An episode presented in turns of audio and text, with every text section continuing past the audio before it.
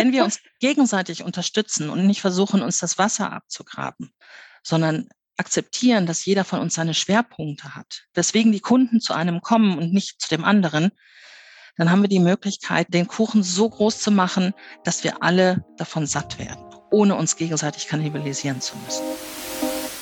Das ist der Customer Experience Podcast CX Tuning Hacks. Ich bin Peggy, Peggy Amelung. Von mir erfährst du alles über Customer Experience, das richtige Kundenmindset und wie du mit ganz einfachen Hacks und Tricks wertvolle Lebensmomente für deine Kunden schaffst. Buenos Dias aus dem Podcaststudio hier in Barcelona. Sie kommt aus dem Ruhrpott, ist die IT-Mensch-Übersetzerin. Sie unterstützt Unternehmen immer dann, wenn sie sich durch einen Veränderungsprozess quälen. Sie betreut Digitalisierungsprozesse in Konzernen und in mittelständigen Unternehmen auch.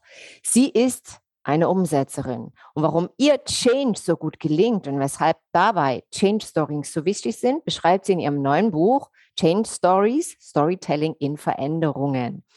Es erscheint im Juli im Haufe Verlag. Heute gibt es dazu die erste Vorschau. Wie spannend. Herzlich willkommen im Podcast CX Tuning Hacks, Stefanie Selmer. Wow, vielen, vielen Dank, Peggy. Keine Ursache, das hast du verdient. Wo treffe ich dich an, liebe Stefanie? Im Ruhrpott?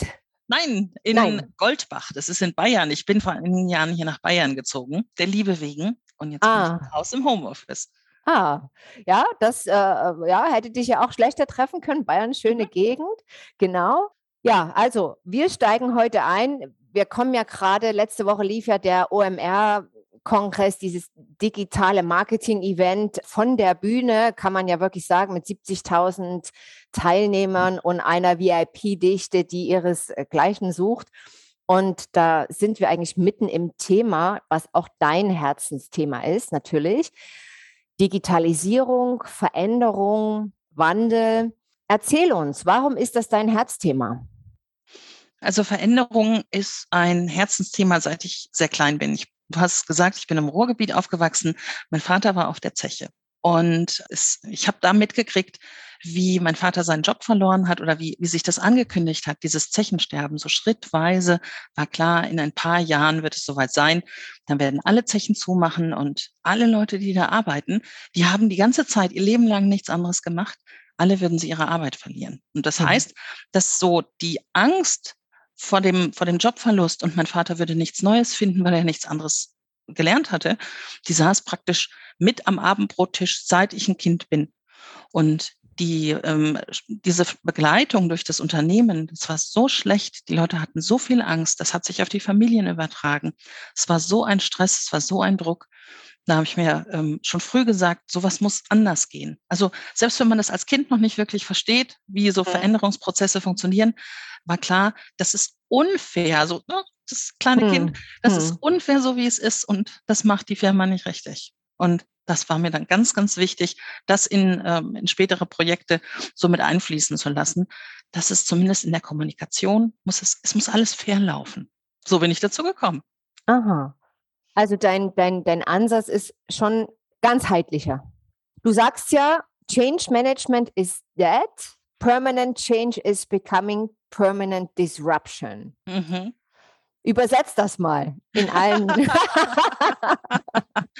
okay, also es gab vor einiger Zeit, äh, ging es natürlich los. Change Management ist das, mhm. äh, das darf ich das hier sagen, der heiße Scheiß? Ja, das ja. Mhm. Okay, also Change Management war ganz wichtig. Man hat angefangen, sich um den Menschen zu kümmern. Es war nicht mehr nur so, dass es um die Technologie geht, sondern plötzlich war der Mensch, ja, stimmt, der war auch noch da und um den musste man sich auch kümmern. Dann hat man sich so von einem Projekt ins nächste gehangelt. Dann sind diese Veränderungen so schnell hintereinander gekommen, dass es ein Dauerchange war. Man hatte dann plötzlich nicht mehr nur ein Projekt, es war mhm. abgeschlossen und dann war es wieder so, dass es ganz ruhig war, ohne irgendwelche Veränderungen, sondern es wurde an der einen Seite was gemacht, dann wurde mein Thema ist ja die IT, Hardware mhm. ausgewechselt. Man musste sich plötzlich mit neuer Hardware auseinandersetzen. Plötzlich kam eine neue Software dazu, musste man da was Neues lernen.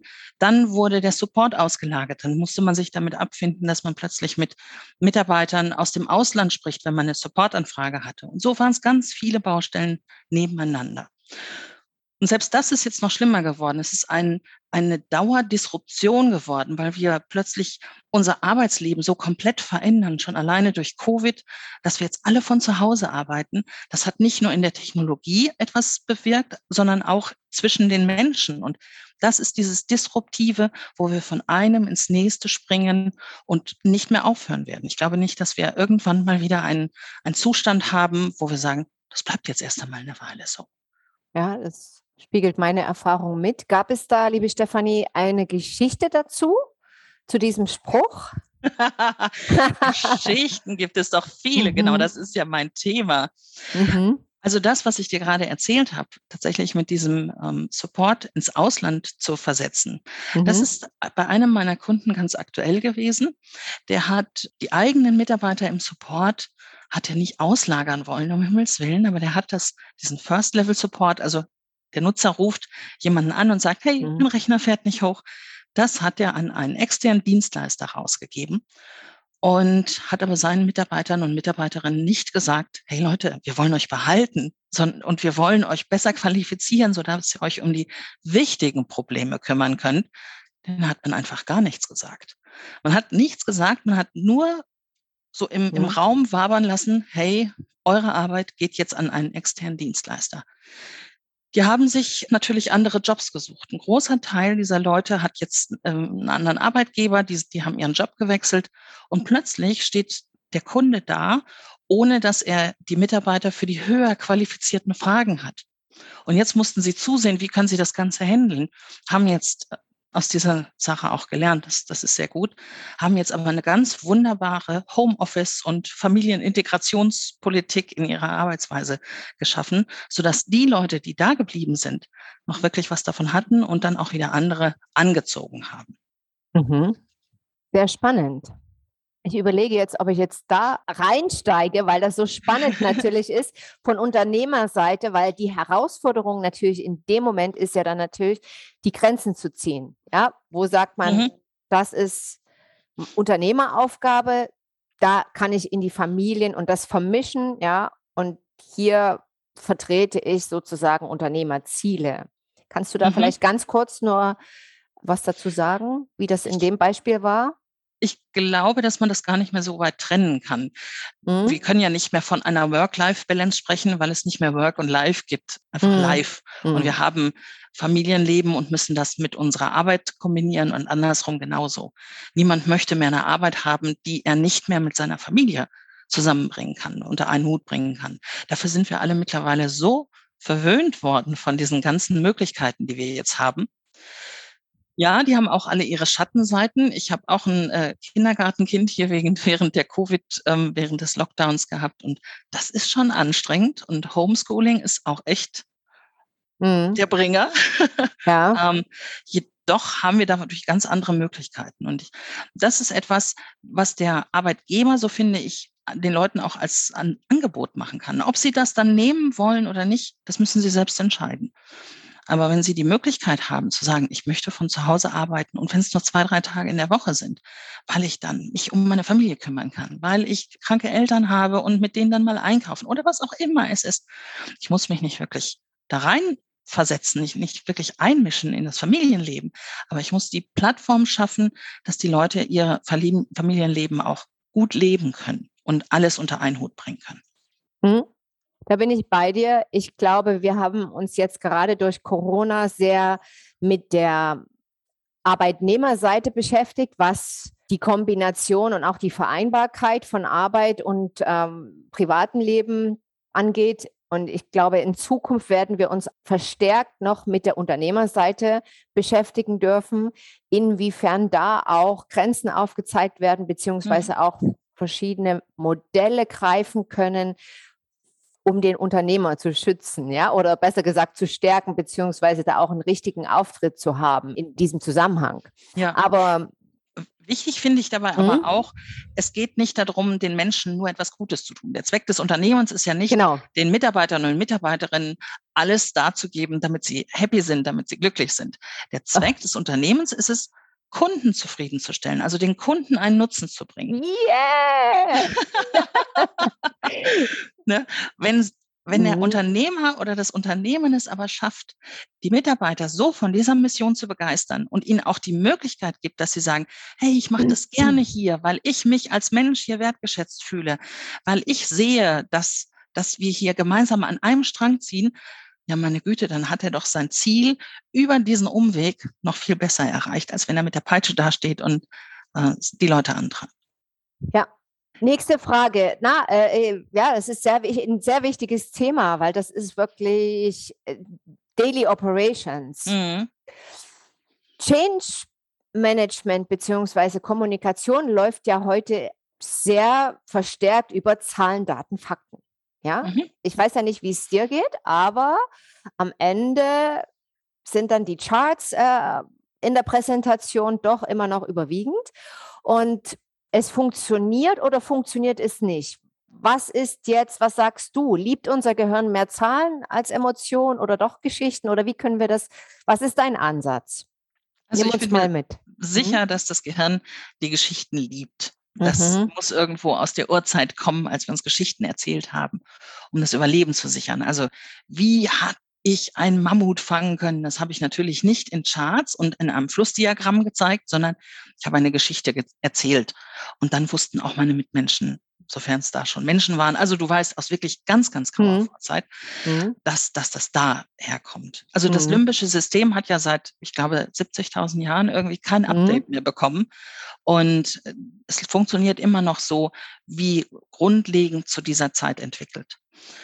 Und deswegen glaube ich, dass Geschichten, Emotionen wirklich das Wichtige sind. Es gibt natürlich auch sehr viele Menschen, die die Zahlen brauchen. Und es gibt auch viele Situationen, in denen wir diese Zahlen, Daten, Fakten brauchen. Ich glaube, es braucht eine gesunde Mischung. Wir müssen diese Geschichten mit Zahlen, Daten, Fakten so weit anreichern, dass sie uns im Gedächtnis bleiben, dass wir da genau das rausfinden, was wir an Informationen brauchen, aber nicht überwiegend nur Zahlen, Daten, Fakten. Gerade in der Kommunikation nicht wenn du jetzt sagst, äh, beschreib das mal an einem Beispiel, wie finde ich da die richtige Balance?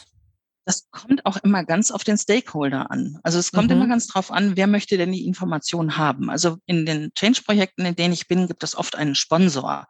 Jemanden, der das Geld dafür freimacht, dass dieses Projekt durchgezogen werden kann. Mhm. Der hat natürlich ganz andere ähm, Anforderungen als jemand, beispielsweise aus der Buchhaltung, wenn ein neues Buchhaltungsprogramm eingeführt wird. Der mhm. möchte wissen, warum machen wir denn das hier? Was sind denn so die nächsten Schritte? Was ist das größere Ziel dahinter? Warum wir dieses Programm überhaupt einführen?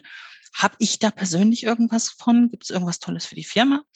Der Sponsor, der möchte wissen, wie viel Geld haben wir ausgegeben, wie viel brauchen wir noch, kommen wir mit dem Budget hin, schaffen wir es im Zeitplan. Der braucht also wirklich viel mehr Zahlen, Daten und Fakten als derjenige, der der Nutzer ist, der dann letztendlich von der Veränderung betroffen ist. Also ich glaube, die Mischung, die kommt immer ganz auf den an, der die Information kriegen soll. Und wo nehmen wir die Geschichten her? Welche zentrale Rolle spielt dann das Branding? Hm, ich gehe im Storytelling für Change-Projekte immer auf äh, drei Wegen vor. Es können mhm. einmal erfundene Geschichten sein, also wirklich klar erfundene Geschichten. So eine ganz bekannte, die aber mittlerweile so ausgelutscht ist, dass ich hoffe, niemand will sie mehr benutzen, ist das der Schiffsreise. Wir machen uns jetzt auf den Weg, wir lichten den Anker und durchqueren mhm. die stürmische See der Veränderung, bis wir endlich irgendwann in den sicheren Hafen der neuen Arbeitswelt einlaufen können. Okay, das machen ganz viele. Das sind erfundene Geschichten. Das weiß auch jeder. Eine andere Möglichkeit ist, dass man Kundengeschichten nimmt. Das wäre etwas, was, ähm, was ich zum Beispiel in sozialen Medien finde, in ähm, Rezensionen und in Bewertungen von Kunden, die dann sagen, hey, da ist das und das passiert. In dem Unternehmen, ähm, einer meiner Kunden ist Mediamarkt und Saturn. Und mhm. da gab es jetzt vor einiger Zeit einen Post, der fließt auch mit ins Buch ein. Da ist ein Kunde beim Mediamarkt gewesen und sagt, das war hier fantastisch, die Beratung. Er wurde nämlich von einem jungen Mann namens Finn beraten und hat dann diesen Hashtag fantastisch erfunden. Finn mhm. hat sich um mich gekümmert und Finn hat mich gefragt, was ich brauche. Und äh, ganz zum Schluss aus diesem Gespräch bin ich natürlich mit dem richtigen Produkt rausgegangen. Klasse Finn. Und mhm. das sind Dinge, die sollten Unternehmen unbedingt aufgreifen. Und die dritte Möglichkeit, an Geschichten zu kommen, ist in der eigenen Unternehmenshistorie mal zu suchen. Also Ein anderer Kunde ist zum Beispiel die Merck.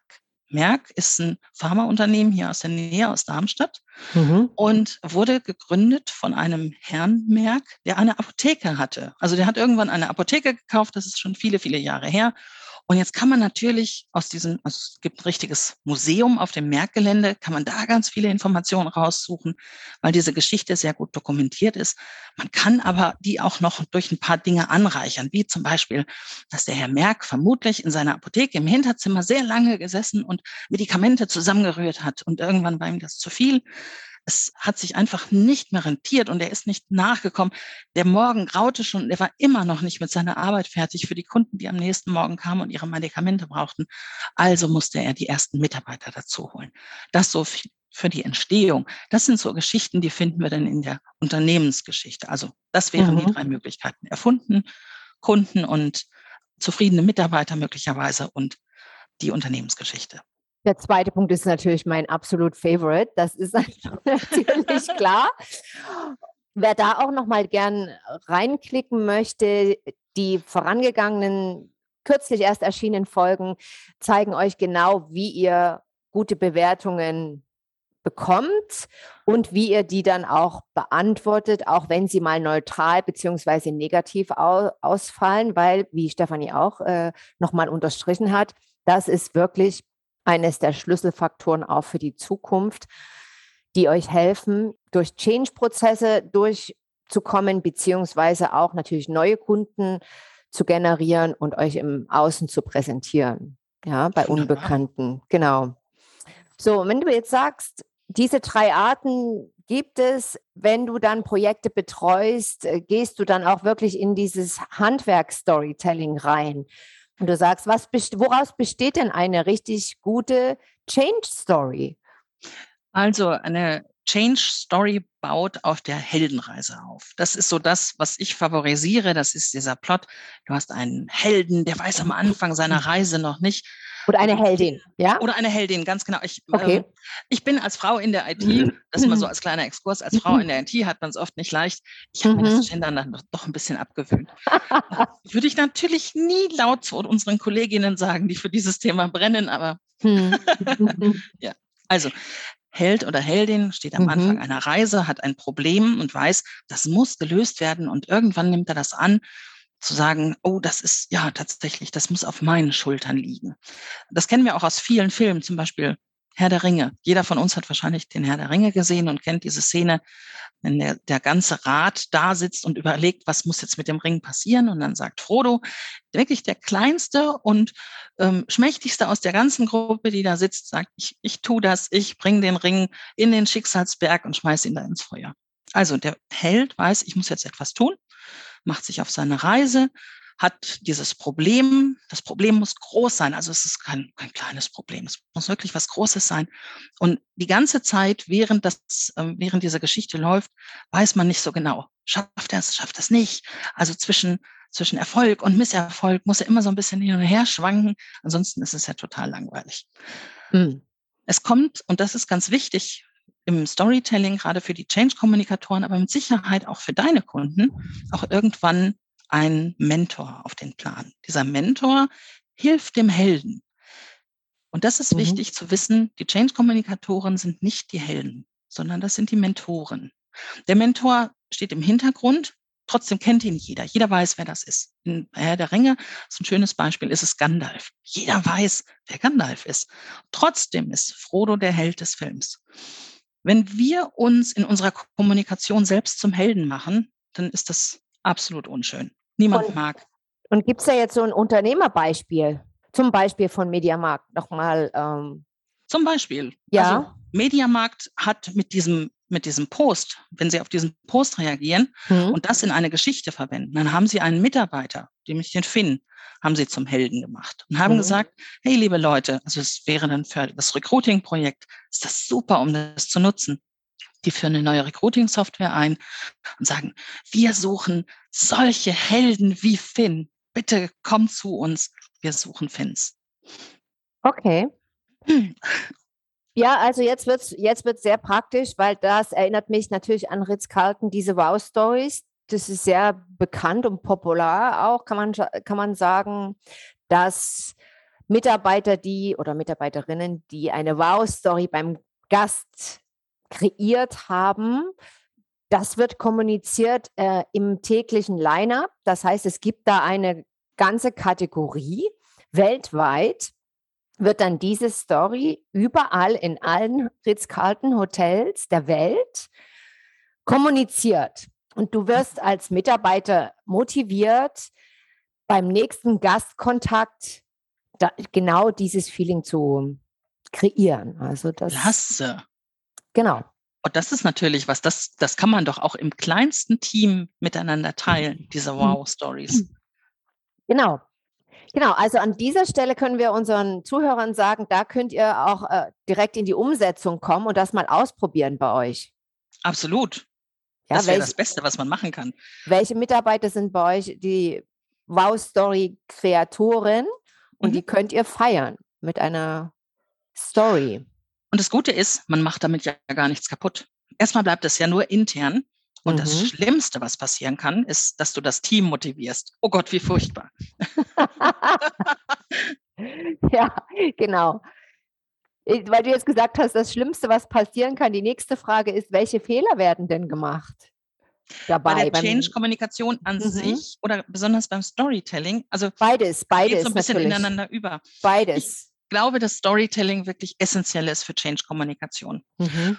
Und die Change-Kommunikatoren haben oft Angst, es auszuprobieren, weil es noch nicht so viele Beispiele dafür gibt. Alles, was es so zum, äh, an Literatur zum Storytelling gibt, hat entweder mit dem Marketing zu tun, ganz viel für Solopreneure oder für die Unternehmen, die schon ein bisschen größer sind und die Möglichkeit haben, da irgendwelche super Videos zu drehen. Coca-Cola zum Beispiel hat super Change-Stories, äh, die da bei YouTube sind, die ah, die ja? Welt bewegen. Auch es gibt die Vending-Maschinen zum Beispiel. Das ähm, ist ein kleiner Film, ein kurzer Clip, wurde mhm. eine, eine Maschine, eine Cola-Automat wurde in Pakistan und einer in Indien aufgestellt.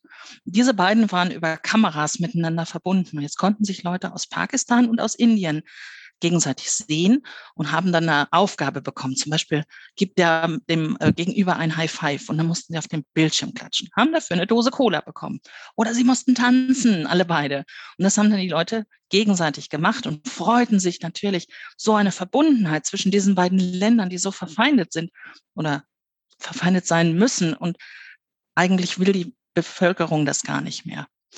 Und das ist natürlich etwas, da nimmt sich Coca-Cola sehr schön zurück. Natürlich, jeder weiß, es geht um Coca-Cola. Man sieht in jeder Einstellung, dass es ein Coca-Cola-Automat ist. Mhm. Und trotzdem geht es um die Menschen und um die Emotionen dahinter.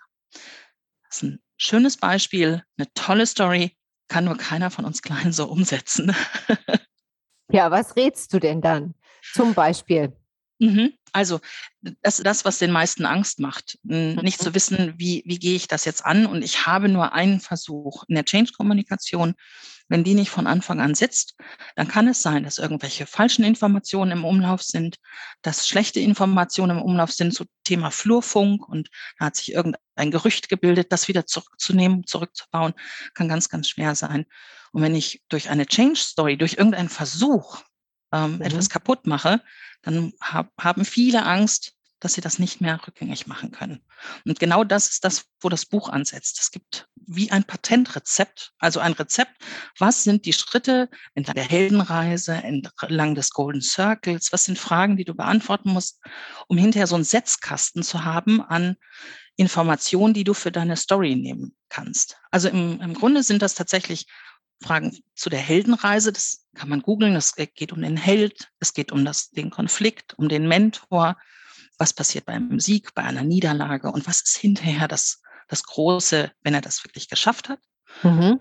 Den Golden Circle von Simon Sinek kennen mit Sicherheit auch ganz viele. Start with the Why, also kommuniziere erst mhm. das Warum, wenn du etwas tun willst, und dann erst das Wie und das Was. Also wie gehen wir das um und was machen wir dafür für Schritte? Mhm. Und das sind die wesentlichen Elemente für diese Matrix, die ich da entwickelt habe. Und das kann jeder nachmachen, der anfangen möchte mit dem Storytelling, gerade für Change-Prozesse. Spannend. Wir werden natürlich auch hier in den Shownotes den Link zum Buch, zur Vorbestellung ähm, reinpacken, beziehungsweise auch deine Kontaktdaten und die Webseite, wo mhm. man das äh, auch sicherlich schon die Vorinformation dazu bekommen kann. Ja. ja. Jetzt noch mal eine Frage: Wie verbindest du auch die Generationen?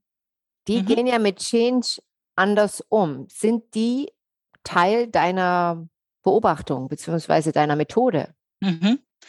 Sind sie nicht unbedingt des Storytellings, aber der Kommunikation an mhm. sich. Ähm, das sind Dinge, die, da kann man probieren, etwas mit einem Reverse Mentoring zu machen. Das ist etwas, wo sich komischerweise gerade sehr viele Unternehmen gerne darauf einlassen, dass es also einen jungen Mentoren oder eine Mentorin gibt, mhm. oder die einen älteren Kollegen dann begleitet und hilft, in neue Techniken reinzukommen, neue Prozesse zu lernen oder irgendwie einfach neu zu netzwerken, anders als es früher gewesen ist. Und das Ganze, das läuft natürlich nicht so formell. Das ist auch etwas, wo sich die Leute dann gerne drum kümmern, aber doch nicht so gern an die große Glocke hängen möchten, möchten, dass sie jetzt in so einem Reverse Mentoring sind. Aber das ist etwas, was wirklich gut funktioniert. Da kann man ja vielleicht auch so eine schöne Story drüber packen und dann verkauft sich das besser und jeder hat seinen Nutzen davon, ja? Ganz genau, ja. Da muss man dann schauen, wer ist Held und wer ist Mentor. Ja, mhm. aber da können sich auch unsere Zuhörer mal in so einen Ideenprozess reinfallen lassen, wie das aussehen könnte. So, ja, so Storytelling hat ja auch wirklich immer was mit Fantasie zu tun. Ich erinnere mich noch daran, äh, als ich, als die Kinder klein waren und ich im Bett vom Einschlafen mir Geschichten ausgedacht habe, wo ich überhaupt nicht wusste, wo die enden sollten. Mhm. Das ist schon sehr spannend auch. Also, wo man sagt, jeden Abend kann man da sich neu inspirieren und neu erfinden auch ein super Punkt, den du da gerade ansprichst. Tatsächlich, so der Weg entsteht im Gehen und diese Geschichte, die man dann anfängt zu erzählen, man weiß gar nicht, wo sie endet. Das ist ja bei den, bei den anderen Stories genauso. Die ist nicht von Anfang an perfekt. Mhm. Das darf sie auch gar nicht sein. Also Wichtig ist ja, dass man dann auch das Feedback von außen wieder dazu holt, äh, sich anhört, was brauchen die Nutzer, was brauchen die Kunden dieses Projekts noch an Informationen und dann wieder überlegt, wie kann ich das verpacken, neuen Versuch wieder senden. Also so dieses agile Vorgehen, mhm. schrittweise etwas zu testen, zu gucken, wie wird das angenommen, funktioniert das so, wie ich mir das vorgestellt habe, brauche ich was anderes, brauche ich ein bisschen mehr davon, das dann schrittweise zu machen. Ich glaube, so funktioniert es nur. Toll. Da sind wir gleich bei den bei deinen CX Tuning Hacks, liebe Stefanie. Wir haben die Rubrik. So, wir sind ganz gespannt. Was sagst du unseren Zuhörern? Deine, deine ganz individuellen uh, Storytelling Tuning Hacks. Genau. Agiles Vorgehen. Ich habe es gerade schon gesagt. Ich konnte es mhm. ja nicht stillhalten. Genau. Wirklich schrittweise vorzugehen und Fehler zuzulassen. Also, wenn man von vornherein sagt, hey, ich möchte das probieren, ich will das Beste für euch. Also ich, ich will euch nichts, nichts Blödes aufs Auge drücken, sondern möchte gerne was probieren. Lasst es uns mal angucken, ob es euch etwas nutzt. Und dann bekommt man ehrliches Feedback und kann das dann entweder weitermachen oder man baut es wieder zurück. Aber man hat damit nichts kaputt gemacht. Im Gegenteil, man schafft Vertrauen bei den Menschen, egal ob es Mitarbeiter, Mitarbeiterin, Kunden, Geschäftspartner oder was auch immer ist. Man schafft Vertrauen, weil man offen agiert hat. Also mhm. diese Fehler zuzulassen und um Feedback zu fragen, finde ich besonders wichtig. Und eben das schrittweise Vorgehen, nicht von vornherein zu sagen, ich muss alles fertig haben, egal was es ist, es muss komplett stehen. Ich habe mir das durchdacht und dann, also dann kommt der Markt und haut dir den, den Stock zwischen die Speichen, weil es nie so funktioniert, wie du dir das ausgedacht hast. Also lieber mhm. kleine Schritte, etwas, was du schnell testen kannst und dann auch schnell wieder entweder zurückbauen oder weiterentwickeln kannst. Und was meinst du mit, das habe ich in der Vorinformation äh, von dir erfahren, was meinst du konkret mit Make the Pie Bigger? Mm, das ist ja ein, ein Spruch, den wir aus, unserer, aus unserem gemeinsamen Verband, aus dem Rednerverband der German Speakers Association kennen. Da bin ich das erste Mal auf, diesen, auf, diesen, auf diese Aussage getroffen und ich fand die einfach wunderbar inspirierend. Make the Pie Bigger bedeutet, dass ich nicht ein größeres Stück des Kuchens haben möchte, sondern dass ich den Kuchen für uns alle, für dich, für mich und für alle, die noch dabei sind, einfach größer mache. Dann wird mein Stück, obwohl es in, in Summe mhm. wird nicht größer, also ich habe nicht mehr Prozent vom Kuchen. Aber weil wir nicht mehr 100, sondern 150 Prozent Kuchen haben, habe ich dann trotzdem mehr. Und ich stehe total auf Kuchen. Also ich finde es super. Wenn wir uns gegenseitig unterstützen und nicht versuchen, uns das Wasser abzugraben, sondern akzeptieren, dass jeder von uns seine Schwerpunkte hat, dass jeder von uns auch so seine Individualität hat, weswegen die Kunden zu einem kommen und nicht zu dem anderen, dann haben wir die Möglichkeit, den Kuchen so groß zu machen, dass wir alle davon satt werden, ohne uns gegenseitig kannibalisieren zu müssen. Ja, das finde ich jetzt so schön, was du jetzt gesagt hast. Wirklich, das ist, kann man auch noch mal zurückspulen und sich dann noch mal anhören, diese Stelle. ja, genau so ist das. Ja. Und äh, mit diesem Gedanken bin ich sicher, geht jeder Change-Prozess in die richtige Richtung und wird zum Erfolg. Dein Buch wird im Juli äh, rauskommen. Wie gesagt, bestellt es euch gern, arbeitet mit dem Buch oder kontaktiert Stefanie persönlich. Folgt sie bei LinkedIn bzw. Instagram auf den äh, Social Media Kanälen. Doch bevor wir jetzt schließen, liebe Stefanie, die obligatorischen zehn kleinen Fragen, um dich besser kennenzulernen. ich bin schon sehr gespannt. Mhm. Also, okay. Wie du schon gesagt hast, wir kennen uns aus der German Speakers Association und da habe ich beobachtet, du bist eine sehr heißblütige Tänzerin. Deswegen diese Frage. Oh. Pop-Rock-Konzert oder Diskothek? Rockkonzert. Rockkonzert. Nicht zum Tanzen, aber für den Musikgeschmack. Okay, so, mh, verstehe. Dirty Shirley oder Aperol Spritz? Das erste, Aperol. Das erste ist, äh, könnte der Drink des Jahres 2022 werden. Also Den nur nehme ich dann nächstes Jahr. Genau. Ich stehe nicht so auf Veränderung. Ich mache das nicht so. no, nur damit ihr Bescheid wisst. Dirty Shirley. Genau. Nächste Frage. Live Agent oder Chatbot? Chatbot. Chatbot. Picknick. Ja. Mhm. Picknick oder Strandbar? Strandbar. Mhm. Vintage oder minimalistisch? Minimalistisch. Online oder Offline Shopping? Online. Online. Mhm. She's working really IT, also ja. Camper oder Resort-Hotel? Oh, eher Resort-Hotel. Resort-Hotel. Solange es nicht all-inclusive ist, kann ich auch diese Antwort äh, gelten oh. lassen. Äh, aber Spanien oder Ostsee bzw. Nordsee? Spanien. Spanien. Drei Wochen Urlaub oder mehrmals lieber fünf Tage? Drei Wochen. Drei Wochen. Mhm. Und buchst du Last Minute oder bist du eher der Long-Term-Planer? Ich wäre gern der Long-Term-Planer und in der Last-Minute-Buch. Und das macht dich sehr sympathisch, liebe Stefanie. Ich danke dir für dein Input, deine wertvollen Informationen und für deine Zeit hier im Podcast. Vielen Dank. Danke auch, dass ich hier sein durfte. Danke, Peggy. Bitte, bitte. Es hat mich sehr gefreut, dass du heute zugehört hast. Vielen Dank. Wenn du mehr wissen willst über das 1 zu 1 Customer Experience Coaching und Mentoring Programm beziehungsweise über die Seminare wie zum Beispiel Briefing Customer Executive Modus, dann geh einfach auf die Webseite www.amlung-partners.com und wenn du Teil unserer CX Community werden willst, dann klick einfach auf LinkedIn CX Tuning Hacks oder auf Instagram bei Amelung und Partners dich ins Profil ein. Bis zum nächsten Mal. Stay tuned für deine Customers, deine Peggy.